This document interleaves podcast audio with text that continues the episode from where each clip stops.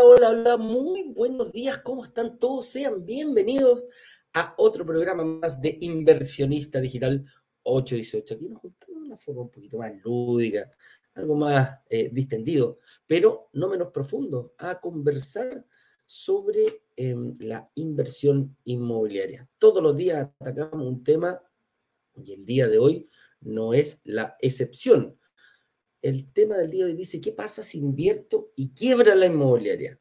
¿Me quedo sin pega o me enfermo gravemente? Chuta, eh, son temores, ¿ah? pueden ser obstáculos que aparecen de un momento a otro en la inversión inmobiliaria. Vamos a ver bien, vamos a ir viendo eh, de qué forma los podemos eh, ir atacando, cuáles son las razones de, de, que puede quebrar una inmobiliaria, qué pasa si me enfermo, qué pasa si quedo sin pega, qué pasa si estoy en, el fondo invirtiendo, me pasa lo mismo. Todas esas dudas las vamos a ir aclarando el día de hoy. Principalmente em, con, un gran, con un gran objetivo macro que tenemos en esta comunidad.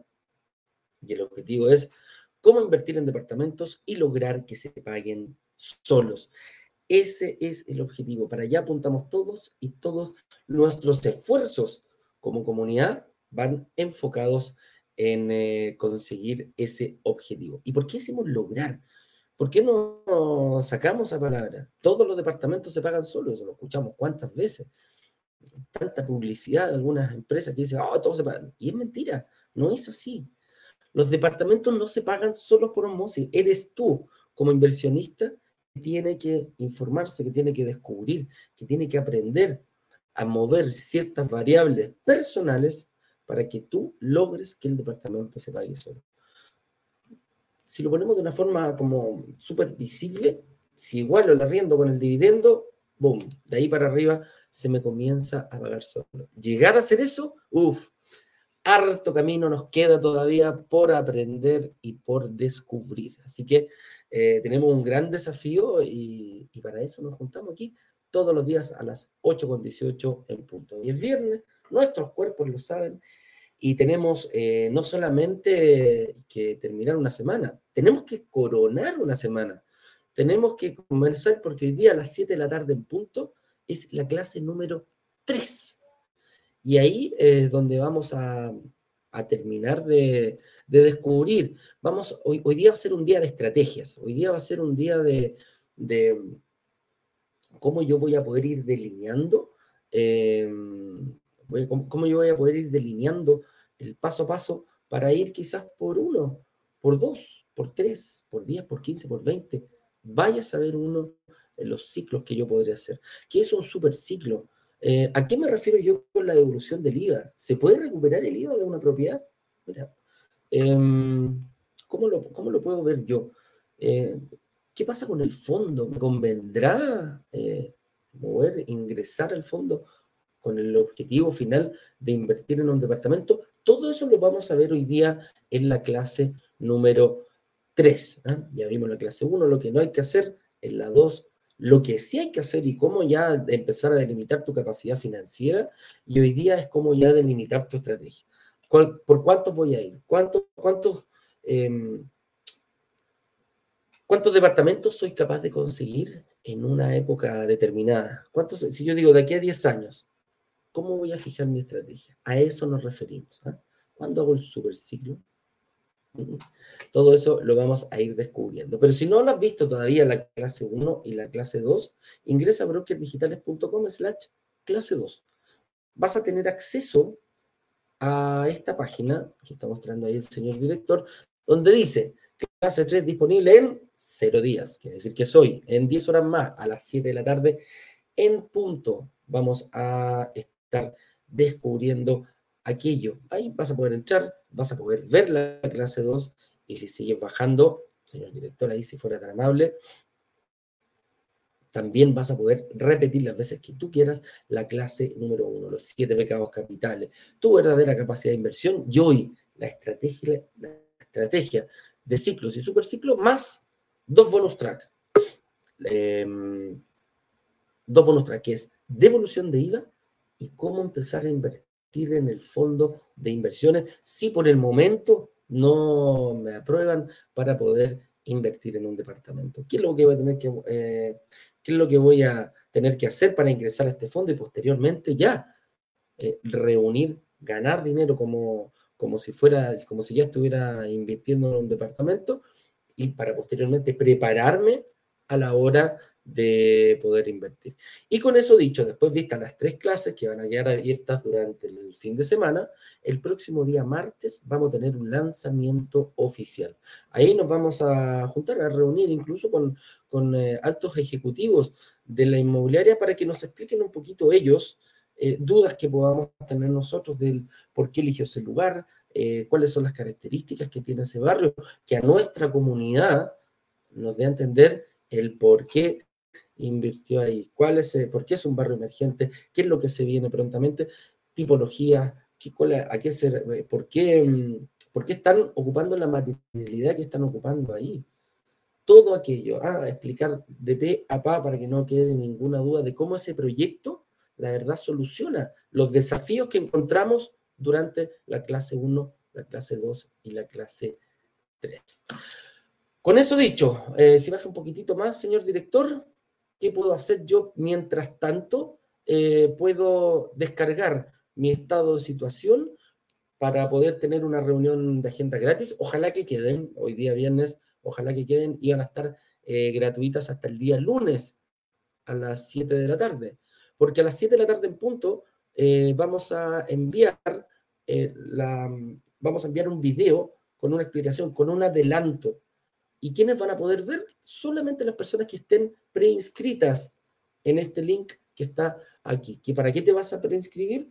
Para ver 24 horas antes el proyecto y puedas agendar, puedas reservar y agendar una hora antes. El día martes a las 10 de la mañana ya partimos con las reuniones de análisis no gratuitas. Son las personas que reservaron y que tienen una reunión de análisis obligatoria con nuestro equipo de analistas. ¿Para qué?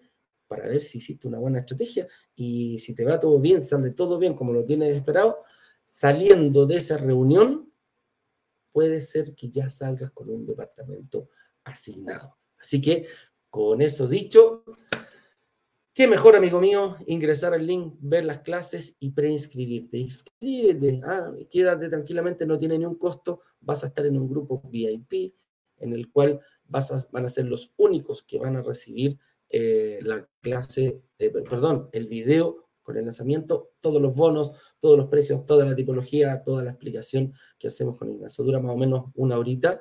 Eh, hay mucha gente que a las 7 de la tarde en punto abrimos carrito, reservan y después van a, por lo general lo que hacen, reservan y después van a ver el, el, el proyecto. Si no les gustó, bueno, llegan a la reunión, hacen su estrategia y si así todo no están satisfechos, se les devuelve el dinero sin ningún problema. Así que eh, reserva garantizada para toda la gente, para todas las personas que quieran preinscribirse. ¿Ya? Así que con eso, señor director, eh, partamos. Partamos, partamos eh, el tema que tenemos preparado para el día de hoy. ¿Qué pasa si invierto quiebra la inmobiliaria, me quedo sin pega o me enfermo. Son puros temores. Si te das cuenta es como, ¿qué pasa? ¿Qué pasa? ¿Qué pasa? ¿Qué pasa? Obstáculos. Eh, en la inversión inmobiliaria hay obstáculos, sí, hay muchos, hay varios. Mientras más identificados yo los tenga eh, y sepa cómo poder esquivar cada uno de ellos o poder, más que esquivarlo, superarlo, yo voy a ir como, como inversionista con mucha mayor eh, tranquilidad. Así que partamos de a uno, eh, partamos de a uno analizando estas razones que estamos poniendo. Dice, lo primero, ¿existe la inversión garantizada y 100% segura?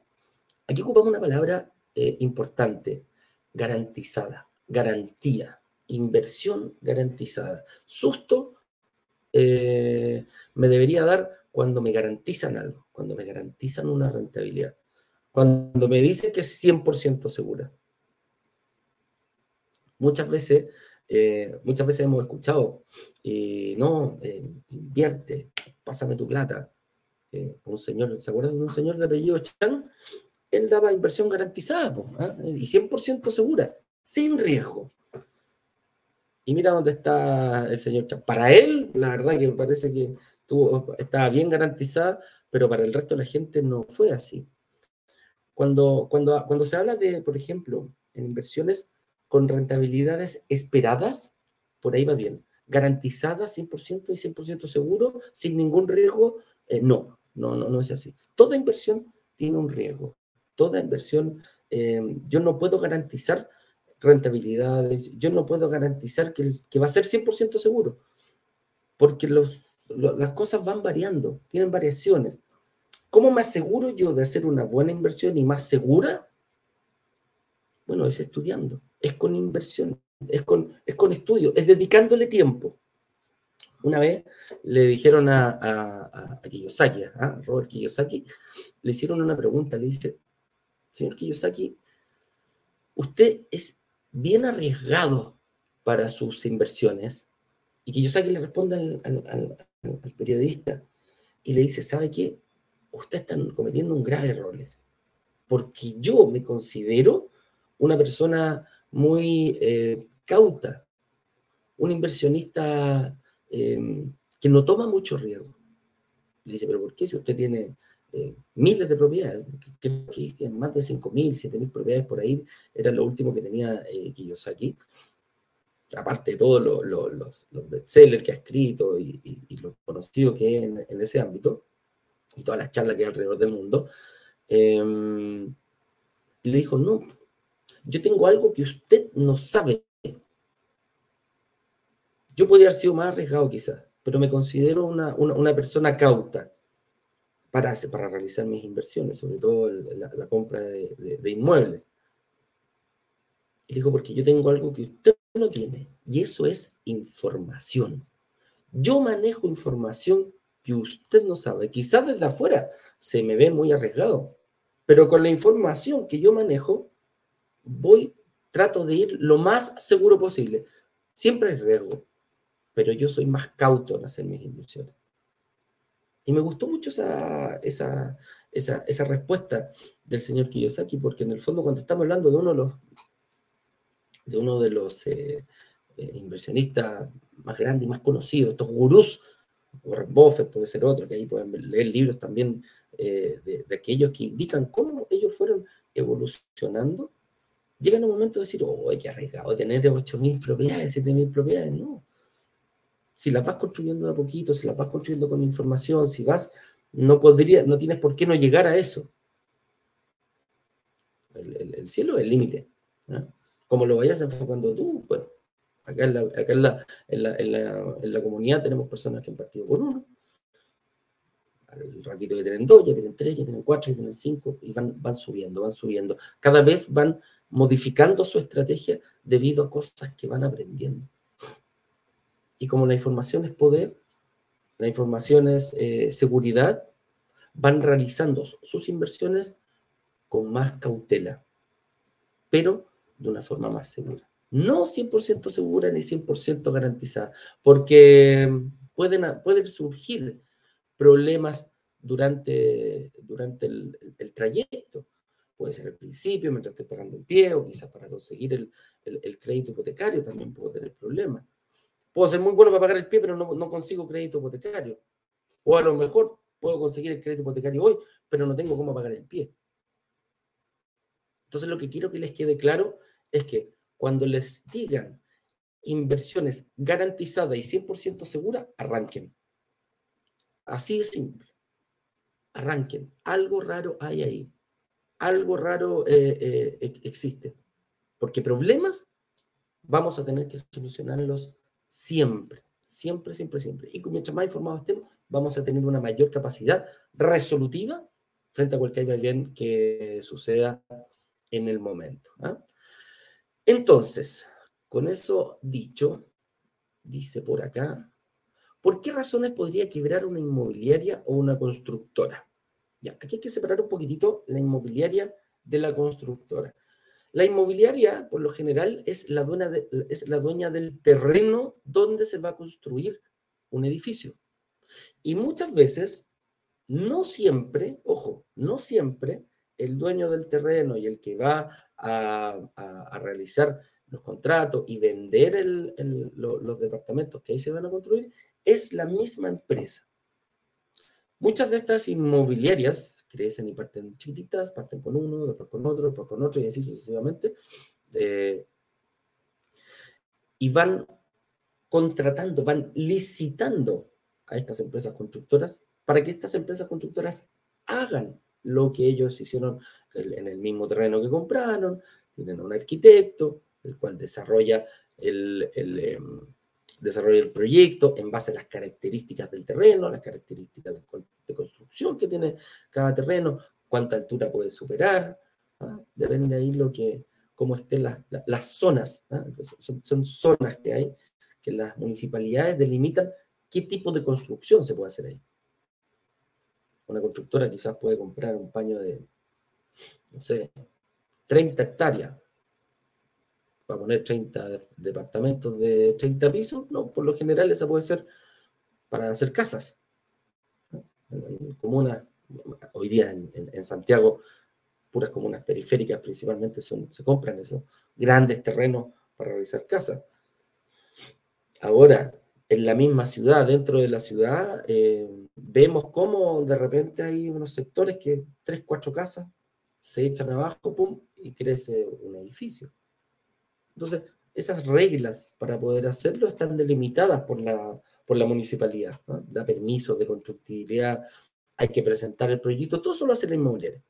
Cuando ya es aprobado, es aprobado el terreno, es aprobado el edificio que se va a hacer, ya ahí está la maqueta, ya están los arquitectos con los planos aprobados también por la municipalidad. Las inmobiliarias licita y contrata la constructora que va a realizar eh, el proyecto. Hoy en día se escucha bastante que hay muchas, han habido constructoras que han quebrado producto de alzas en, el, en, el, em, en los costos de construcción. las materias primas han, eh, han, han, subido muchísimo su, han subido muchísimo su, su valor. Entonces, desde que se firmó el contrato hasta que se lleva a cabo puede pasar un tiempo, uno, dos años, eh, para que esto comience a, funcionar. Y en ese periodo, últimamente, eh, el fierro, por ejemplo, que costaba 10, hoy día ya te cuesta 25. La arena que te costaba 5, hoy día te cuesta 12. Etcétera, etcétera, etcétera. Toda la materiabilidad, uno que, ha bajado la escasez, cuesta encontrar estos materiales y lo otro es que eh, han subido de precio constantemente. Entonces, han habido muchas constructoras que han firmado contratos y al momento, si yo, tenía planificado el costo por metro cuadrado de construcción en 22 y hoy día me cuesta 28, algunas dicen, no, no, no, no puedo. Y si tenía muchos contratos de eso, bueno, la boleta garantía en algunos casos, inclusive con el Estado, eh, se han empezado a cobrar, cosas que ya están eh, tirando para atrás y llegando a, em, llegando a, negociaciones para que los proyectos se lleguen adelante y las constructoras no tengan problemas. Entonces, aquí, ¿qué es, lo, ¿qué es, lo, que nos preocuparía a nosotros? ¿Nos preocuparía que quiebre la constructora? Y la verdad es que no. Se ha visto muchas veces, se ha visto muchas veces, lo he visto varias veces, que nosotros como inversionistas pueden haber pasado una o dos constructoras para el mismo edificio yo lo, yo vi en un proyecto en Estación Central, donde los dueños de la inmobiliaria me dicen, Eduardo, tuvo un problema, quebró la, la, la, constructora con la que estábamos, no llegamos a acuerdo, estaban haciendo el trabajo de, la forma que no como lo, veíamos, y se saca a esa constructora. Decide ella no seguir. ¿Ok? Nos vamos a agarrar cada uno con su seguro, está protegido, aquí empiezan los abogados a tener problemas, pero saco a esta constructora y licito y pongo a esta otra constructora. Nosotros no nos vamos a enterar. Y de hecho no nos enteramos, a los inversionistas no se enteraron de que cambió la constructora. Es como que yo agarrara, no sé, por pues, mi auto del taller, eh, no sé, pues lo llevo del taller A y lo, lo, llevan al, taller B, pero el auto se arregla en el, en el plazo y yo no tengo idea que el taller B lo arregló. Algo así puede pasar. Entonces, Que quiebre la constructora, la verdad que nosotros como inversionistas no nos pega ni nos importa mucho, siempre y cuando la inmobiliaria eh, cumpla los plazos. Y también incluso están en potestad de decir, ¿sabes qué? Em, no cumple el plazo. ¿Sabes qué? Se va a dilatar la fecha de entrega. Que eso sí ha ocurrido muchísimo, ahora último, muchísimo. Muchísimo. La, la mayoría de los proyectos están con retraso y acostúmbrense a eso. Porque así como los materiales están caros porque hay escasez, se dilata también la llegada de estos al país. Cuesta traer eh, fierro desde China, cuesta traer este otro material que hay que traerlo desde Europa, cuesta traer este material. Hay, hay, tanta demanda que cuesta ir a un proveedor y, que me entregue a tiempo. ¿ah? Entonces, em, por ahí podría pasar. Ahora, sacando todo esto, la materialidad, sacando la constructora del medio, ¿qué pasa si quiebra la inmobiliaria? Y ahí es donde nosotros lo vamos a ver. Ahí es donde nosotros nos puede pegar fuertemente. Porque nosotros hacemos negocio con la inmobiliaria. No lo hacemos con la constructora, lo hacemos con la inmobiliaria. La inmobiliaria es nuestro vendedor. Yo, les, yo, yo, retiro uno de los departamentos, que son, son todos de la inmobiliaria, todos los departamentos que se construyen son de la inmobiliaria, y yo paso a quedarme con uno cuando firmo una promesa de compra-venta. Nada más. En ese momento ya lo pongo a, mi nombre y soy yo el que me gano la plusvalía. Pero imagínate, estamos en el medio de un proyecto y quiebra. En distintos países del mundo hay distintas formas de, poder cubrirse de eso, no es única y exclusivamente acá en Chile. En Chile lo tomamos con una póliza de seguro, que es la póliza de seguro en verde que se llama. Y no es nada más ni nada menos que la inmobiliaria por ley está obligada a tomar esta, esta póliza de seguro en verde. Y durante el periodo de construcción, ¿en qué, consiste? En que durante el periodo de construcción, si la, la, inmobiliaria llegara a quebrar, la compañía de seguros se siniestra esa póliza a nombre del que tiene, a nombre del propietario de esa eh, promesa de compra-venta y se le devuelve hasta el último centavo. Aunque quiebre y se arranquen los dueños con, con, plata y todo, no te preocupes, porque la compañía de seguro va a siniestrar esa póliza y se te va a pagar. Y a decir, oye, ¿qué pasa con el, con el chanchullo este que hizo y, que salió arrancando el dueño? Tú no te preocupes, a ti que te devuelva la plata la, compañía de seguro, la compañía de seguro va a ir tras ese cristiano. Pero tú como inversionista estás 100% protegido con toda la plata que pusiste desde la fecha de entrega, desde la fecha de inicio de la, de la promesa de compra-venta, hasta que se te entregan las llaves. Hasta ese momento estás cubierto. Ese periodo es el que cubre la póliza. O sea, yo puedo estar tramitando mi, mi crédito hipotecario y quiebra la inmobiliaria y me van a devolver todo. Sí. Oye, dos días antes que me entregaran el departamento, quebró la inmobiliaria, no me lo va a entregar. ¿Estoy protegido? ¿Me van a volver todo mi dinero? Sí. Así es. Ahora, las razones por qué puede quebrar una inmobiliaria una constructora son infinitas. Hay muchísimas razones. ¿eh? Muchísimas razones. Pero a mí como inversionista me interesa que haya una póliza de, eh, de riesgo eh, a mi nombre, Aquí, mira, aquí es al revés. Aquí la inmobiliaria por ley está tomada, está obligada a tomar una póliza en favor tuyo, como inversionista. Yo le compro la inmobiliaria A un departamento y me tiene que dar una póliza a nombre de Eduardo Pávez. A nombre de cada uno de los inversionistas individualizados. Y ahí nosotros nos entendemos con ellos y después que vayan a buscar a este cristiano. ¿Ya? Dice, si esto pasa, ¿cómo quedo yo como inversionista? Mira, no es un trámite eh, agradable, no son rápidos, pero sí o sí, si, está, si tienen esa póliza, va a estar 100% cubierto. Entonces, claro, ¿qué voy a decir? Pucha, voy a perder. ¿Qué, pierdo en esta pasada? No pierdo ni un peso. ¿Pierdo costo oportunidad? Sí, un costo oportunidad sí. Yo tenía ganas que me entregaran el, el departamento después de dos años me van a devolver la plata, pero pucha, no, la plusvalía no la pude ganar porque no me devolvieron el dinero. Perdí el costo de oportunidad que se llama. Que eso viene a ser un mal menor al momento de, em, al momento de, invertir. Y ahora, al revés, eh, ¿qué pasa si no quiebra, pero se atrasa? Se atrasó la inmobiliaria. Seis meses más, te dice. ¿Es tan terrible? Si te vas a ir a vivir cuando tú compras para vivir, es terrible. Es súper terrible. A lo mejor, eh,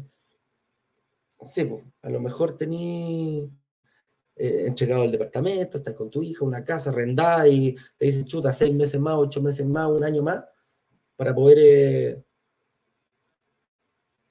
entregarte el departamento te puede producir quizá un montón de, de, desaveniencia. Pero si soy inversionista, yo no lo veo malo para nada. No importa, pero te puedo seguir pagando la misma cuota. Claro, te voy a decir la inmobiliaria, no hay problema. ¿Qué gano yo como inversionista? Voy a pedir menos financiamiento. A lo mejor durante seis meses, ocho meses, un año, ya no voy a pedir 80, voy a pedir el 74. 73, 75. ¿Qué pasa hoy en día? ¿Cómo me miran las entidades financieras cuando yo soy capaz de poner más dinero? Compadre, te abre la puerta. ¿ah? Capaz que te den hasta un café, capaz que te vayan a comprar una dona. Porque es mucho más seguro. Ellos, quieren apalancarse, en, quieren dar dinero, prestar dinero a inversionistas serios, a inversionistas comprometidos. Si yo doy de pie un 20, está bien, pero si yo voy de pie un 30, estoy mejor. Si yo tuviera esa dicotomía, o, si la tuvieras tú, ¿a quién le prestarías dinero? ¿Al que pone un 30% pie? ¿O al que pone un 20% pie? ¿O al que pone un 10% pie? Al que pone 30, amigo mío. Ya hay más solidez en esa oferta. Y nos aprovechamos que mientras menos financiamiento pedimos, el arriendo con el dividendo, a lo mejor, parte positivo desde el día uno. Así que esa, es mi posición en cuanto a cómo yo quedo como inversionista cuando sucede eso. ¿Eh? Cobro la póliza, no tengo ningún problema, voy a estar eh, a lo mejor eh, llevado fuertemente a, voy, a estar, voy a estar impulsado fuertemente a, cobrar la póliza, bueno, y aquí todo. Y si se atrasa, voy a tener tiempo para pagar más, para pagar más pie. Así que eh, no es, no es, en, los dos casos sales bien favorecido. ¿ah? Dice, ahora hay otra pregunta, dice, ¿y si yo soy el que queda sin pega? ¿Hay multas si pierdo el negocio? Upa, súper importante. Ahora nos vamos para el otro lado. Ahora yo estoy tranquilito, feliz, pagando mi, mi cuota, voy en la, no sé, en la 15 de 35 y resulta que el señor director viene y me pasa el, sobre azul. Oh, va a cambiar a Eduardo. Va a cambiar a Ignacio. ¿ah? Va a traer a, a Viñuela y a la Raquel Argandoña. ¿Ah? Eh, a cualquiera de esos dos. Dije, no, no, sale Ignacio, sale Eduardo, sobre azul para afuera. Imprevisto, ¿no? Eh, pago multa. Lo primero, mira, lo primero que uno hace es decir, voy a soltar esta promesa compraventa. Eh, y ojo, ojo, aquí hay que fijarse antes de firmar las cláusulas o las multas. Si tiene cláusulas de salida o si tiene multas. Y si tiene multas, ojalá tenga cláusulas de salida. Porque multas hay en todas las promesas de compraventa, absolutamente en todas. Todas las inmobiliarias otorgan, eh, ponen multas dentro de su, de su, de su promesa de compra-venta. ¿Por qué? Porque van al banco y le dicen, mira, tengo 100 promesas, eh, préstame plata para terminar el, para ir terminando. Ok, listo, no hay problema, aquí tenéis 100, ya, te voy a prestar un poquitito para que vaya avance. Oye, tengo 50 más, mira, aquí te voy a prestar otro poquitito para que sigas avanzando. Le va soltando de a poco el capital para que se vaya construyendo. Ah, no es que le pasen toda la plata al tiro del valor del edificio. Si cuesta, no sé, 10 pues, millones de dólares el edificio, ok, te pasó uno, después te pasó otro, después te pasó otro, y así sucesivamente. Entonces, mientras yo estoy pagando, si no cumplo, mira, las multas, las multas, ojo, promedio en, el, mercado van desde un 5 a un 15% del valor total del departamento. Chuta, digo yo. O sea, si yo llevo pagado el 10% del pie y me echan y, no quiero seguir y, me decido salir del negocio y me dicen, oye, tengo que pagar el 10%, ¿se van a quedar con toda mi plata? Sí. Así simple. Tú firmaste la promesa compra-venta y sale clarito cuánto es el cobro por desestimiento. Chuta, fome, ¿cierto? Es lo que hay. Si yo firmo un contrato y lo veo, lo, tengo antes, no tengo ningún problema. Pero tengo que leerlo y asumirlo. ¿Pierdo negocio? Sí, pierde el negocio. ¿Cómo podría hacerlo? ¿Qué pasa en ese momento? Si yo quedo sin pega, que es un imprevisto importante, hay, un, hay cláusulas de salida, que eso es importante encontrarlas. Es la resiliación de la promesa, que es el acto en que yo como, yo como, eh, como inversionista le digo a la inmobiliaria, le demuestro que quedé sin pega, voy, mando el finiquito que nos pasó el señor director, ¿ah? Ignacio y yo vamos a ir los dos a la inmobiliaria, Señor, mire, nos despidieron aquí, contrataron a Viñola con la raquera de Andoña para nosotros, entonces nos quedamos sin pega. ¿Ves esto? Vamos a cobrar nuestro sueldo, vamos a ir a la FC, vamos a cobrar todo eso y presentando todos esos documentos a la inmobiliaria, la inmobiliaria va a decir, ok, resilio. ¿Cuál es el acto de la resiliación? Te devuelvo todo lo que pusiste, o una parte, y deshacemos el contrato. Tú me devuelves el departamento y yo te, yo te devuelvo lo que corresponde. Perfecto, ni un problema. Hay que asegurarme, eso sí, antes, y esto tengo que tenerlo súper claro, me tengo que asegurar antes de firmar la promesa de compra-venta que esas cláusulas existen. Porque no todas las inmobiliarias están, eh, eh, están eh, ávidas de poder hacer este, este movimiento. ¿Ya? Así que ese es e, eso que pasa si quedo sin pega. Ok, acá dice, oye, pero una enfermedad grave, por ejemplo, un cáncer, también es considerado un incumplimiento, siempre y cuando la enfermedad que tú seas capaz de, mm, siempre la, siempre la, la, enfermedad, si tú seas capaz de eh, respaldarla, y aquí me refiero con respaldo, un, un examen médico, eh, eh, aquí no es un resfrío fuerte, amigo mío, ¿ah? aquí no es un resfrío fuerte, aquí es una enfermedad que se te declare a ti o a tu círculo muy cercano, y cuando hablamos de círculo cercano es tus hijos, tu esposa, ¿Qué quiere decir que la misma enfermedad puede y va a afectar el, el, ¿cómo se llama? el presupuesto familiar, tengo que hablar. Oye, el doctor me dice que esta persona tiene cáncer, hay un tratamiento, ¿ah? hay, cosas así. ¿Qué va a pasar? Lo mismo, va a pasar exactamente lo mismo va a pasar, eh, vamos a resiliar, eh, la, inmobiliaria lo va a entender, lo va a aprobar, se devuelve el dinero o parte del dinero dependiendo del, contrato y después em, se, yo le devuelvo, firmo la resiliación y le devuelvo el dinero al... uy, qué, pregunta, no había visto tanto. ¿Cómo se llama? Le devuelve el dinero al, me devuelven el dinero a mí, yo le devuelvo el departamento al inversionista. Oye, ¿a la inmobiliaria le interesa más esta multa o vender el departamento? No las miren como un enemigo. Muy por el contrario. Me ha sorprendido mucho. Muchas veces sin causa han llegado personas a decir, oye, mira, tengo este problema que es súper grave, aquí me pasa acá. Y la inmobiliaria dice, ok, si voy a tener problemas con esta persona, prefiero firmar una resiliación, bien expuesto el caso, eh, son bastante... Mira, todo está por verse, todo con, buena fe y, haciendo las cosas como corresponden, por lo general no hay problemas en ese sentido, ¿ya?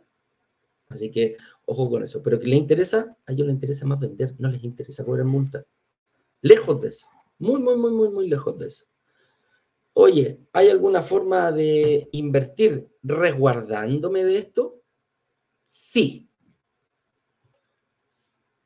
Sesión de promesa sin multa y cláusulas de cesantía o enfermedades graves. Estas, estas cláusulas que nosotros hemos, eh, estamos negociando cada vez se nos hacen más difíciles. Tiempo atrás no existían.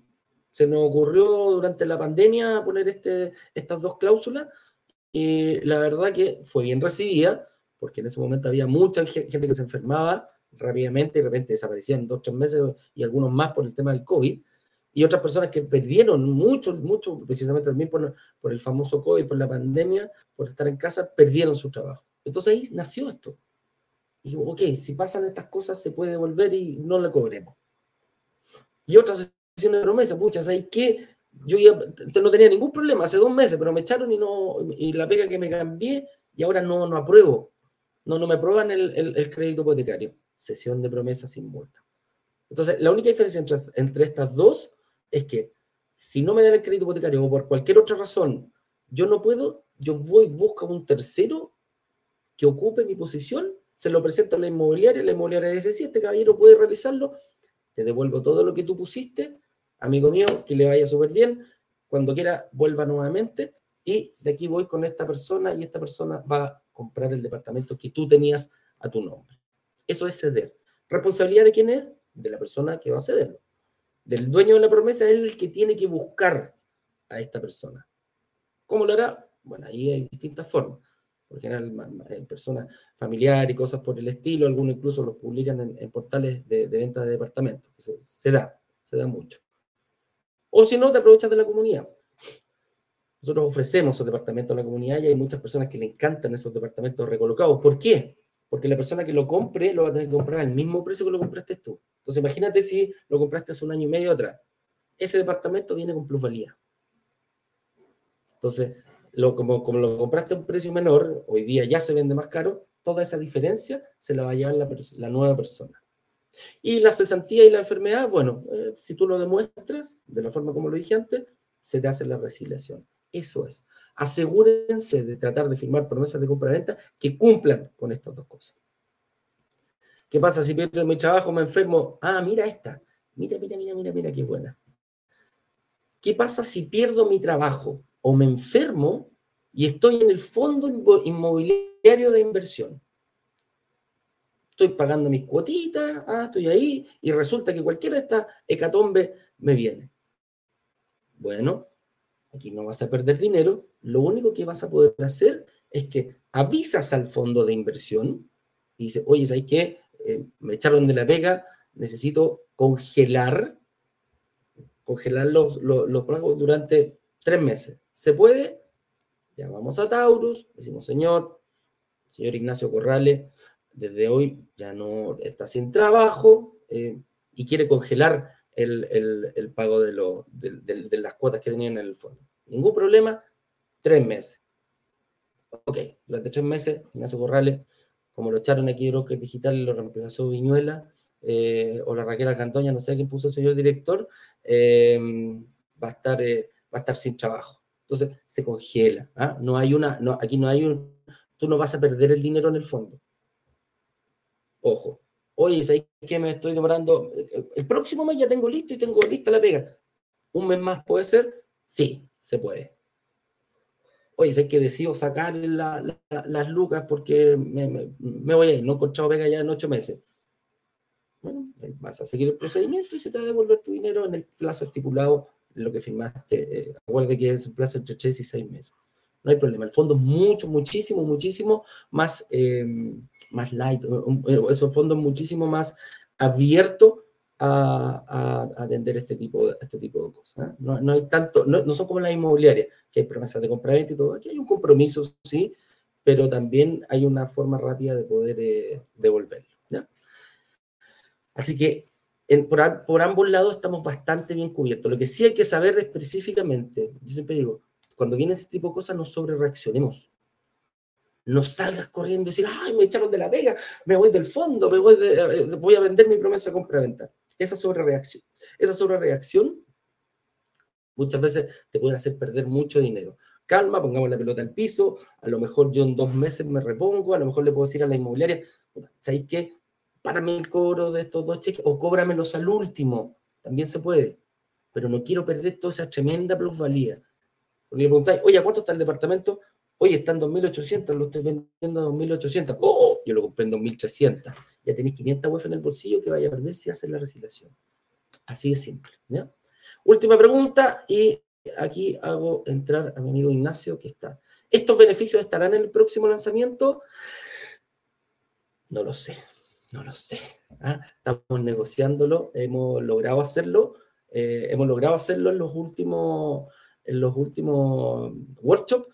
Eh, seguimos negociando, yo creo que, yo creo que sí, ¿ah? yo creo que sí, yo creo que van a estar, pero para asegurarte, bueno, preinscríbete y vas a ser el primero en saber si están estos bonos en el, en el, eh, ¿cómo se llama? En el lanzamiento. Y si no, bueno, espérate al lanzamiento oficial y vas a ver todos los bonos que hemos negociado eh, con, nuestro, eh, con nuestra inmobiliaria. Así que ahora sí, señor director, por favor, voy a hacer pasar aquí a Ignacio para que me ayude a contestar las preguntas de rigor que nos tiene nuestra, nuestra comunidad. Así que, señor director, por favor, haga pasarlo a Ignacio Corrales.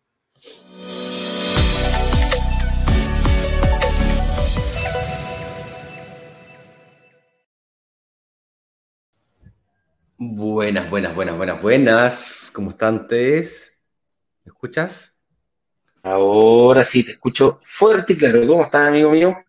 Bien, bien, bien. Una verificación, si se me escucha en Instagram o no. Un, dos, tres, probando. Un, dos, tres, tres, tres. Un, dos, tres, un, dos, tres. A ver, déjame ver. Al revés. Ahí, dale. Sí, se escucha bien. Un, dos, tres, un, dos, tres. Ya. ¿Sí? ¿Sí? Todo bien. Todo, todo bien. Yeah. Oye, bien. Muy bien, muy bien. El tema, el tema del día de hoy estuvo muy entretenido conversamos harto Sí. sobre algunos temores que tiene la gente. ¿Qué pasa? Ah, si quiebra la inmobiliaria. ¿Qué pasa? Si, si, si me enfermo, me quedo sin pega. Ah, ah, Hay cómo hacerlo. Eh, Buen resumen, yo diría no, no, no, no, no sobre reaccionar. ¿ah?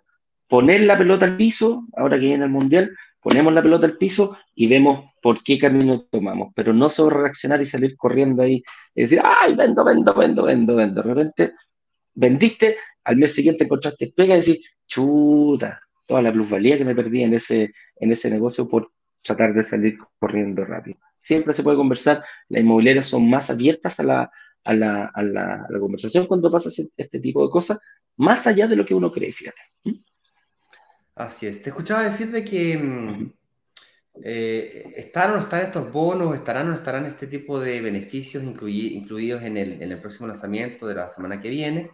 Y te escuchaba también la invitación a preinscribirse. Me gustaría agregar la invitación a participar de la clase número 3 que tenemos el día de hoy y a que revise la clase 1 y 2 ya disponible.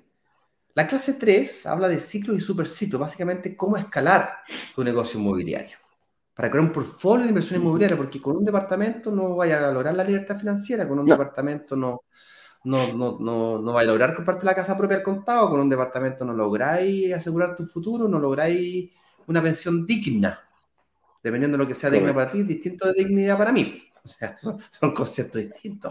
Eduardo, con menos de 10 millones de pesos no, no, no, no conversamos. Entonces, la exigencia que él le, le pide a su portfolio de inversión es diferente a la mía. Yo con 500 loquitas, estamos bien. Porque esto es lo que yo no, no, ni, ay. a- ni- ni al McDonald's. No, hablando en. La clase 3 de hoy día, eh, en la noche, es para escalar.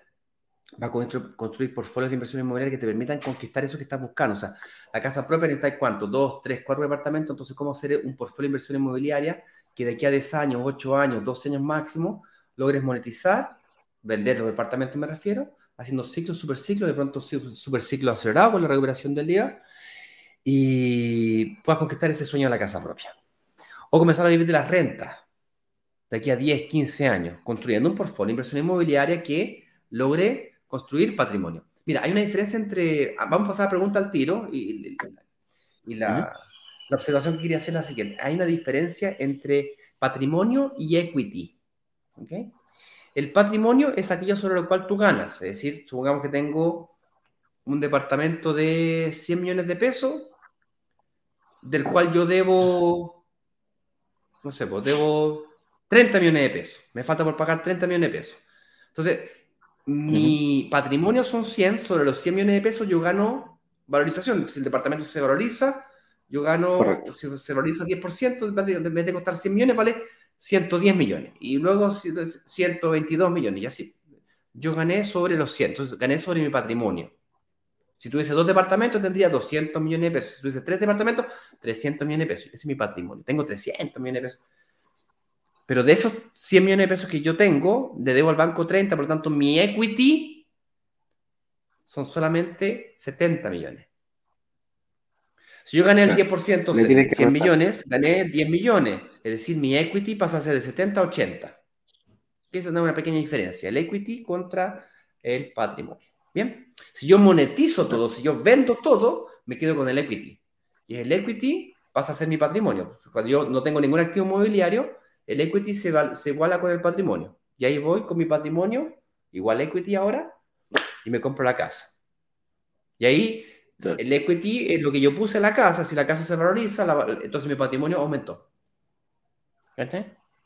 Eso es una pequeña diferencia conceptual y no tiene, si no se entendió, no tiene relevancia ninguna. Eh.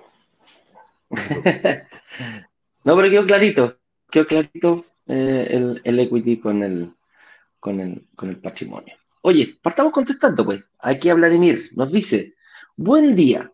¿Es recomendable comprar a inmobiliarias que son constructoras a la vez? Em, puede ser, puede ser, pero no tiene mayor relevancia para nosotros como inversionistas. No, no, no, no es que son más sólidas, por lo general estas son grandes, son, son, robustas. Eh, claro, puede ser que haya menos, eh, ¿cómo se llama? Que haya menos riesgo de que quiebre la inmobiliaria y que quiebre la, la constructora todo junto. ¿ya? No mm. quiero decir que no pase, no, no hay riesgo cero de que, de eso vaya a suceder. Mm. Pero no es, no es un dato relevante, no es una... yo no, lo veo tanto como ¿Mm? Es un factor, es un factor. Dice, ah, empresa sólida, tiene constructora, además tiene inmobiliaria. Ok, interesante, bien, habla bien. Quiere decir que yo puedo traspasar un poquito, una, si una empresa está débil, la otra le presta, yo sacrifico sacrifico margen de la constructora para marginar más con la inmobiliaria, bajo el precio un poquito de la inmobiliaria, para darle un poquito más de torque a la constructora. Ok, me permite jugar un poquito más. Salvo eso, pues sería como lo único, digamos, no. No hay más que eso. Incluso esas, de repente, cuando hacen proyectos muy grandes, ojo, pueden hacer un proyecto muy grande, tienen que contratar a constructoras para que apoyen independiente que sean constructoras yo mismo. Sí, buen punto. Claro, por ejemplo, construir el Costanera Center, ¿cachai? A lo mejor no lo hace una constructora, van a tener que contratar dos o tres constructoras porque no da la capacidad para un proyecto tan mm. grande, ¿cachai? Claro, buen punto. Eso es. Eh, Catherine Ferrada nos dice, eh, hace un año que estoy pagando el pie de un proyecto en blanco. Aún no licitan la constructora y se va acortando el plazo de entrega del proyecto. En estos casos, ¿Cuándo debería comenzar a preocuparme? Mira, yo creo que teniendo una buena, una buena comunicación con la, con la inmobiliaria, que clarifique el por qué hay un retraso, eh, tú podrías, eh, no sé si empezar a preocuparte, pero, pero podrías empezar a ocuparte en ese sentido. Ver el por qué. A lo mejor se ha retrasado un año y ese año estaba, estaba dentro del plazo de entrega y, la, ¿cómo se llama? Y solo poner la firma y a lo mejor vaya a dar en el plazo. ¿Cachai? Y lo otro, lo que comentábamos en una de las preguntas, a lo mejor puedo tomar a mi beneficio como inversionista este pequeño rechazo, porque puedo seguir pagando pie, llegar a un acuerdo con la inmobiliaria, le seguir pagando la misma cuota durante 12 meses más y vas a pedir menor, menor financiamiento, ¿ya? como dijo Eduardo, si está dentro del plazo, no debiese ser preocupante. Eh, ahora, si te quieres salir del proyecto, hay veces que la inmobiliaria lo aceptan. Dice, ah, no, me quiero salir, ya, ok. Como estábamos viendo recién, la, posibilidad de la, cláusula de salida. Lo que sí, si, si, te sales, tienes que tener en consideración que hay un costo oportunidad y pues, en el fondo estuviste un año pagando. Eh, y yo tengo, de hecho, yo tengo un proyecto que invirtió mi hija, invirtió mi mujer. Y efectivamente, tampoco atrasado, no sé si atrasado la palabra, aún no parten las obras, deberían haber comenzado, aún no parten. Yo, yo estoy ganando, voy a tener más tiempo para pagar las cuotas. Pues. Eventualmente puede ser hasta positivo, porque en vez de pagar el 20% de pie, pago el 25% de pie, por ejemplo. Y si me salgo, tengo un costo de oportunidad de un año. Porque todo lo que se haya valorizado la propiedad o el si lo compré en 2000 UF y hoy día valen 2300 UF, me gané 300 UF. Si me salgo, pierdo. Salvo invierte en un recolocado, por ejemplo, podría ser. Claro, pero ojo, ojo, Catherine, ahí, mira, te va a pasar, te puede pasar una cosa, que tú inviertes, o sea, llegas a acuerdo y te vas. Ok, pásame mi platita, yo me voy y me voy a otro proyecto, por ese motivo. Cuando hagan un lanzamiento nuevamente de ese proyecto, tenlo por seguro que va a estar por sobre el precio que tú compraste. Porque la plusvalía durante ese año se la tiene que indexar la inmobiliaria. No va a poder vender al mismo precio que te vendió a ti. Entonces, ojo con esa diferencia. Imagínate que sea, no sé, un 10%, un 15% más durante ese tema. A lo mejor pasó algo. Entonces, cuando tú te des cuenta de decir, chuta, yo me salí de ese proyecto, lo compré en 2000 y ahora lo están vendiendo en 2300, chuta, perdí 300 UF. Puede ser así. Entonces, ojo con eso, hay que ir, hay que ir viéndolo, mi estimada Catherine. Ah, aquí está otra pregunta. Dice Guillermo Salazar. Producto de esta alza de materiales, las inmobiliarias podrían entregar unos departamentos de mala calidad y futuros problemas de postventa. Depende de la inmobiliaria y la constructora. sí. Mm, sí. Depende de la inmobiliaria. Ojo que el proyecto ya está entregado. Claro. Ojo, ojo que el proyecto ya está entregado y está avisado por la, por la, ¿cómo se llama? por, la municipalidad. No es que, por ponerte un ejemplo súper burdo, no es que diga, oye, en vez de ponerle dos de arena por tres de cemento, ahora diga, no, le vamos a poner una de arena nomás por dos de cemento. No, no, eso no se puede hacer, ¿ya? Eso no se puede hacer. Lo difícil Las tiene cuando técnicas no cambian, claro. cuando tú presentas un proyecto a la municipalidad, lo presentas con ciertas especificaciones técnicas. Esas especificaciones técnicas se tienen que respetar donde puede, por lo tanto, filtración y cosas por el estilo, por ahí no veo el problema. Donde, donde puede ocurrir es que te cambien las chapas las puertas, ¿cachai? En vez de poner una chapa de madera, una, puerta de madera, te ponen una, una, puerta en chapa en madera. O sea, eh, hay que tener ese tipo de detalles, ¿cachai? Podría, por ahí, o sea, pero la constructibilidad... no tengo cómo garantizar, yo, yo no conozco todas las inmobiliarias del planeta, y mucho menos las de, las de Chile. Pero Depende, claro, obviamente, de, la, de, los criterios éticos que la inmobiliaria tenga, porque si pan para hoy, hambre para mañana, ¿cachai? Totalmente, totalmente. Eh, dice acá, Marcia Santana, dice, buenos días, constructora e inmobiliaria, al ser lo mismo, ¿podría perjudicar la devolución del IVA? No, la devolución del IVA eh, depende de, la, de la factura, tiene que hacer una factura no dependen. Y quien te hace la factura es la inmobiliaria, y si la inmobiliaria tiene su propia constructora o contrata una constructora, esos problemas de la inmobiliaria no, no, te debería afectar en nada. La respuesta es no. La evolución debería así con el servicio impuesto interno, no, no tiene nada que ver ni la inmobiliaria ni la constructora. Es, es, un trámite totalmente fuera. Te pasan la factura y partiste al servicio impuesto interno a recuperar el IVA. No tiene nada que ver eh, aquí esto. Oye, eh, no tengo ¿Cómo se llama? No, no, no tengo más preguntas.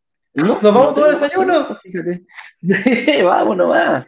Vámonos más. Así que hoy día tenemos un largo día. Yo lo veo que está respondiendo en Instagram ahí, pero como loco.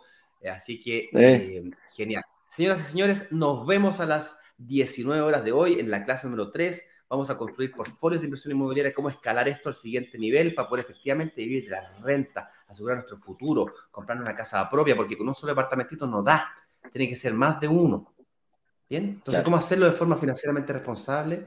Ayer, por ejemplo, hablábamos con Héctor, me acuerdo que se llamaba el chico, un chico de 23 años, eh, ganaba 850 lucas, ingeniero eléctrico, y ahorraba como 400 lucas. Eso es, lo, eso es lo que digo yo, que la gente joven tiene la capacidad de ahorro mucho más fuerte, que ahorra el 50% de su sueldo. Está dispuesto al 60%. Claro que por olear ni hablar, sí le dije. Y. puro, gastadero, puro gastadero, ¿eh? Puro gastadero.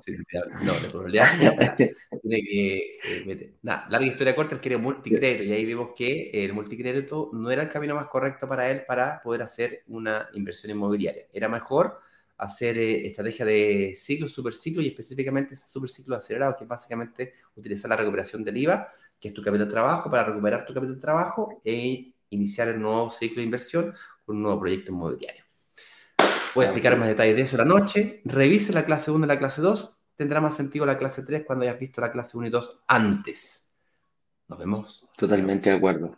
Véanlo, véanlo, véanlo, véanlo cuantas veces quieran durante el día y hoy día a las 7 de la tarde en punto. ¿Qué te pasó? ¿Te pegaste en la cabeza? no, la silla se pegó contra la mesa. Se ah, que justo, que justo hiciste así, dije, se pegó en la cabeza. Chicos, nos vemos a las 19 horas en punto. Eh, ciclo, super ciclo de evolución del IVA. Vamos a hablar también del fondo de inversión. Mucha, mucha, mucha información como siempre. Los esperamos. Pongan la alarmita y nos vemos a las 7 de la tarde. Un abrazo grande y estén bien. Chau, chau. Chao. Vender los 144 departamentos de un edificio en apenas dos días. Una sola startup logró vender 144 departamentos. 144 departamentos. 144 departamentos en apenas dos días. Y muy bien lo saben los miembros de Brokers Digitales, quienes gracias a una comunidad de inversionistas vendieron 144 departamentos de un edificio en solo horas. La comunidad tiene el poder de negociación, igual que un gran fondo de inversiones que es capaz de comprar y negociar consecuentemente un edificio completo. Cuando se abre la, opción de reservar en cuestión de 48 horas, 24 horas, todos los, todos los departamentos del edificio son reservados.